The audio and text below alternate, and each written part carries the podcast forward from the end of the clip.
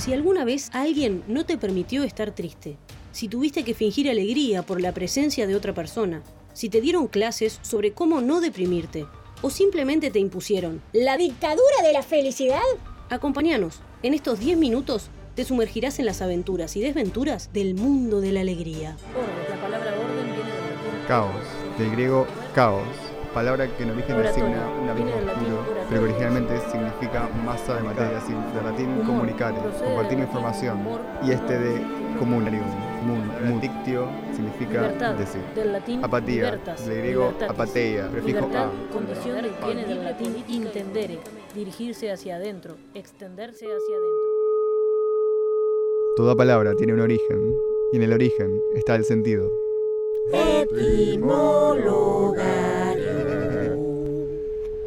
22 de octubre del año 1992. 40 grados en la sala de maternidad. María acaba de ser mamá por primera vez. Se encuentra dolorida, angustiada, agotada, con sueño y con gases. ¡Madre, préndala del pecho! Ay, para un poquito. ¡Hola, Mari! ¡Qué lindo! ¡Felicidades! ¡Divina la gorda! No duermo hace 24 horas. Tiene ojos claros, qué divina. ¿Cuánto pesó?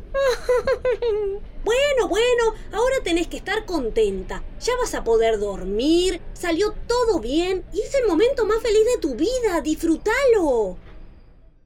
Lo que María sabía era que no iba a dormir tan bien en los próximos 18 años. O 28. ¡Qué felicidad!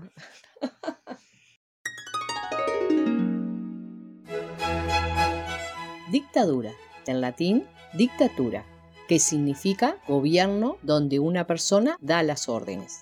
Sus componentes léxicos son dictare, dictar y el sufijo ura, actividad o resultado. Tiene sus orígenes en la antigüedad romana y consistía en una magistratura extraordinaria ejercida temporalmente durante momentos problemáticos. Nadie podía criticar, censurar o discutir las órdenes del dictador. Felicidad, del latín felicitas, atis, que significa también fortuna, alegría, buena estrella, buen destino. Felicitas procede de Félix, que en su origen significaba, entre otras cosas, fértil, productivo, fructífero, próspero, hábil, rico y feliz. Básicamente la dictadura de la felicidad sería que no se puede cuestionar las órdenes de quien te exige ser feliz, próspero, fértil y rico, ¿no? Claro, la polaridad entre la felicidad e infelicidad, donde la felicidad se asocia a la riqueza y la infelicidad hacia la pobreza.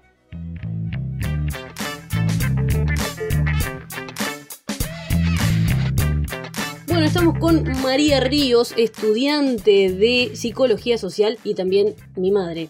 Buenas, ma, gracias por venir a este episodio. Hola, hija. Bueno, un gusto y la verdad que me he divertido mucho con, con este podcast. La verdad que extraordinaria. Bueno, gracias.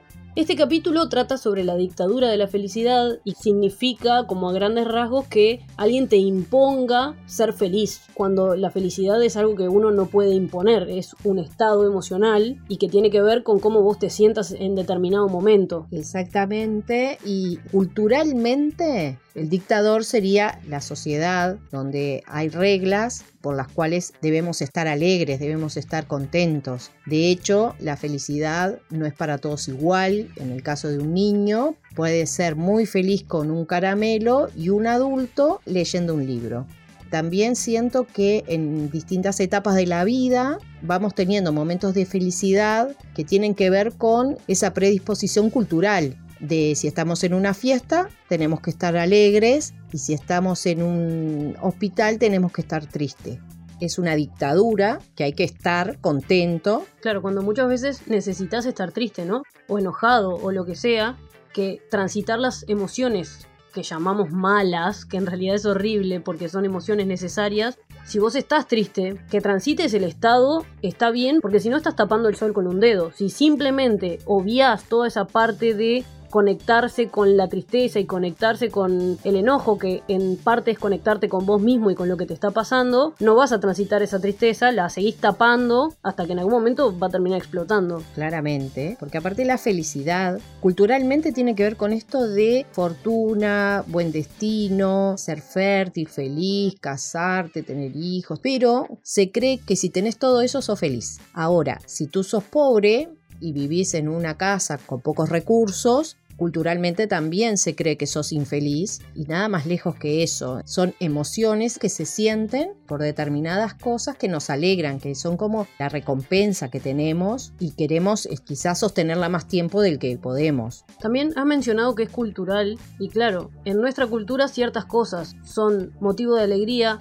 y quizá en otras partes del mundo la felicidad son otras cosas. De hecho, en este país no tenemos tan arraigada la cultura del matrimonio como en otros lugares. Entonces, ver un poco qué cosas realmente nos hacen feliz en la individualidad y qué cosas son culturalmente establecidas para que sea feliz y entonces después te sentís culpable. Creo que es algo que le pasa mucho a mi generación, de sentirse culpable o sentirse frustrado porque no logra las cosas que tenemos preestablecidas que son motivo de alegría, como el trabajo estable, como tener una casa, que en este momento es tan complicado poder comprar una casa, un terreno, y que a veces también lo asociamos mucho a cosas materiales y por ahí tiene que ver con nada, sentarse a mirar un amanecer, sentarse en el pasto, tocar la guitarra, etcétera, ¿no? Ahí está. Son momentos que a cada uno lo hace sentir mejor y que depende también de las culturas y de los países o las regiones individualmente. También las emociones son individuales y por lo tanto cada persona va a ser feliz con lo que sienta que le hace bien.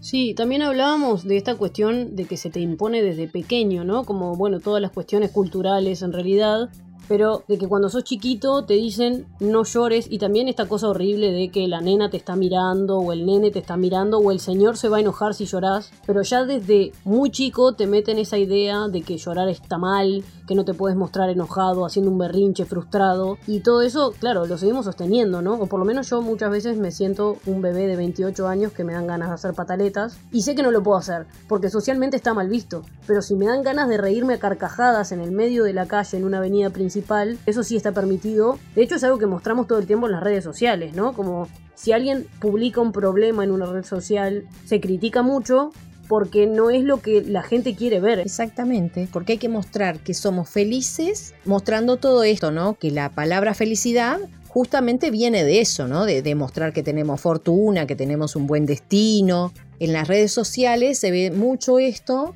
de que me muestro feliz cuando tengo todo eso alrededor, aunque todos sepamos que la felicidad es ese momento, se apagó la cámara y comemos como todos los días y después lavamos los platos que a nadie le gusta. Y ahí pasamos a la infelicidad. 40 grados en una sala de reuniones de la empresa. Un trabajo tortuoso, estresante, con jornadas largas y exigentes. En fin, un trabajo de mierda. ¡Renuncio! ¿Qué vas a hacer? ¿Cómo sostenés tu casa sin ingresos? ¿Cómo vas a alimentar a tus hijas? Empanadas para vender en la feria. ¿Tenés otro trabajo? Mira que no hay mucho trabajo. ¿Cómo vas a pagar las cuentas? ¿Y te animaste a dejar un trabajo seguro? Basta, déjenme. La felicidad es ahora, que no estoy sufriendo más con esto. La dictadura se la meten en él. Muy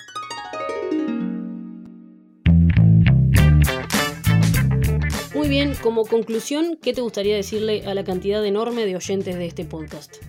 La felicidad son momentos alcanzables. Todos podemos estar en esos momentos leyendo un libro. Lo que nos haga sentir bien es un momento de felicidad. Claro, no es llegar a ser millonario y... o tener el auto cero kilómetros, o tener un hijo, o tener el mejor trabajo. Es pequeños momentos. De hecho, cuando tenemos los hijos, los hijos nos dan ese 50% de felicidad y el otro 50% de preocupaciones y demás. Entonces, estaría bueno que no idealicemos la felicidad como un estado que para alcanzarlo tengo que estar con un millón de dólares en el banco, ¿no? Sino como disfrutar de esos pequeños momentos que no perduran en el tiempo y que vivirlos en libertad individual, como que con esa libertad de que cada uno pueda elegir lo que les hace feliz y que no sea un mandato culturalmente este, eh, Establecido. establecido, donde cada uno pueda encontrar ese espacio donde puede ser feliz. Eso es lo sano para todos. Así que, ¿qué le decimos a la gente dictadora? Nos ha tocado a todos, seguro, que te exige que seas feliz, que seas fértil y que seas próspero. Que no seas dictador contigo y con los demás. Bueno, muchas gracias por haber venido a este episodio. Espero que vengan muchísimos más. Gracias por todo, pero por el episodio también. Ay, muchas gracias. Muchas gracias. La verdad que nunca había hecho esto y me pareció muy divertido y me hizo feliz. Etimologario.